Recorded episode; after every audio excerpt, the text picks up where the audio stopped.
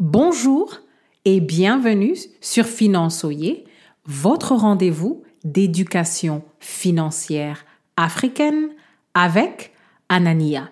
N'oubliez pas de vous inscrire à la newsletter de financeoyer.com en cliquant sur le lien dans la description. Si vous avez été brûlé par des produits et des services financiers, c'est peut-être parce que ils n'étaient pas adaptés à vos besoins financiers.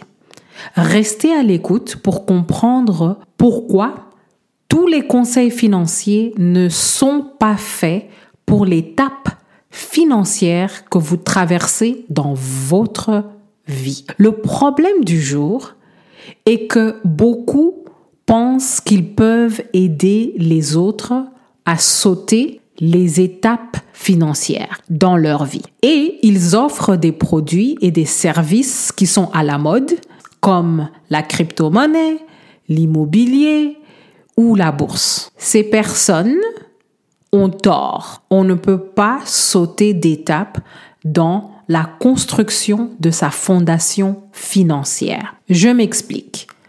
Pour commencer, investir, c'est un luxe. Bien entendu, ce n'est pas politiquement correct, mais c'est vrai.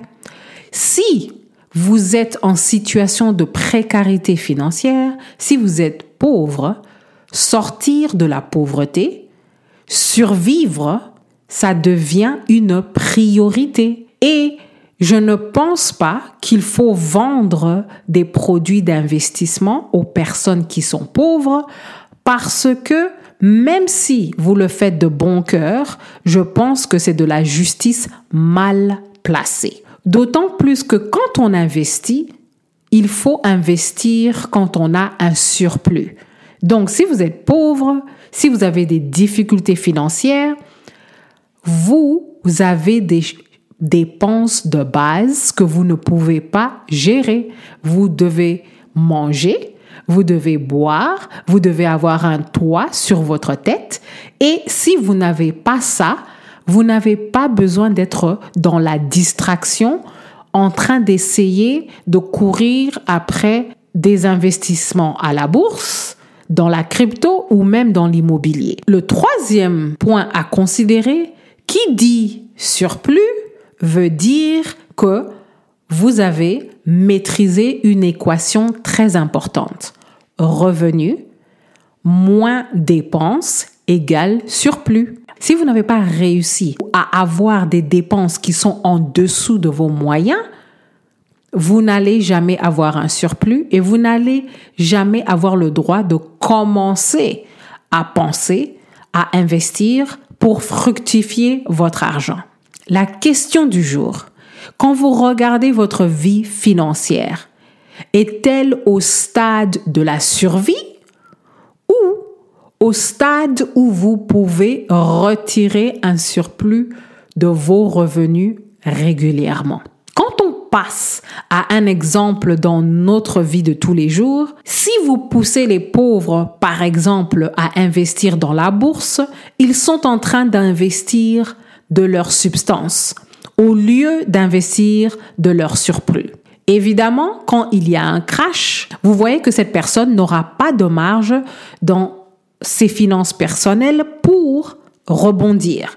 Alors que si vous êtes Bill Gates et la bourse crash, ce n'est qu'un ennui en fait. Vous savez que vous allez manger, vous savez que vous aurez un toit, au-dessus de votre tête quand le soleil se couchera cette journée-là. Donc, les pauvres ne doivent pas sauter d'étapes. Si vous construisez une maison, il faut d'abord la fondation, les murs et puis le toit est ajouté au-dessus. On ne commence pas à installer le toit d'une maison alors que la fondation et les murs ne sont même pas là. Il y a un ordre. Quand on est dans la précarité financière, il ne faut pas utiliser des produits ou des services financiers inappropriés à votre stade de vie. La stratégie pour sortir de votre précarité financière elle doit se faire d'après l'étape financière que vous êtes en train de traverser. Suis-je dans la survie? Suis-je dans le surplus? C'est une question importante pour s'auto-évaluer. Je pense que c'est un mauvais service de prendre des personnes en situation de précarité financière et de ne pas leur donner l'opportunité de construire leur fondation financière. Parce que ils en ont besoin quand il y a une crise pour ne pas s'effondrer. Je vous invite à prioriser les étapes de votre vie financière correctement. C'est la seule manière de sortir des cycles de précarité financière de manière permanente. Merci d'avoir écouté Finançoyer et à la prochaine.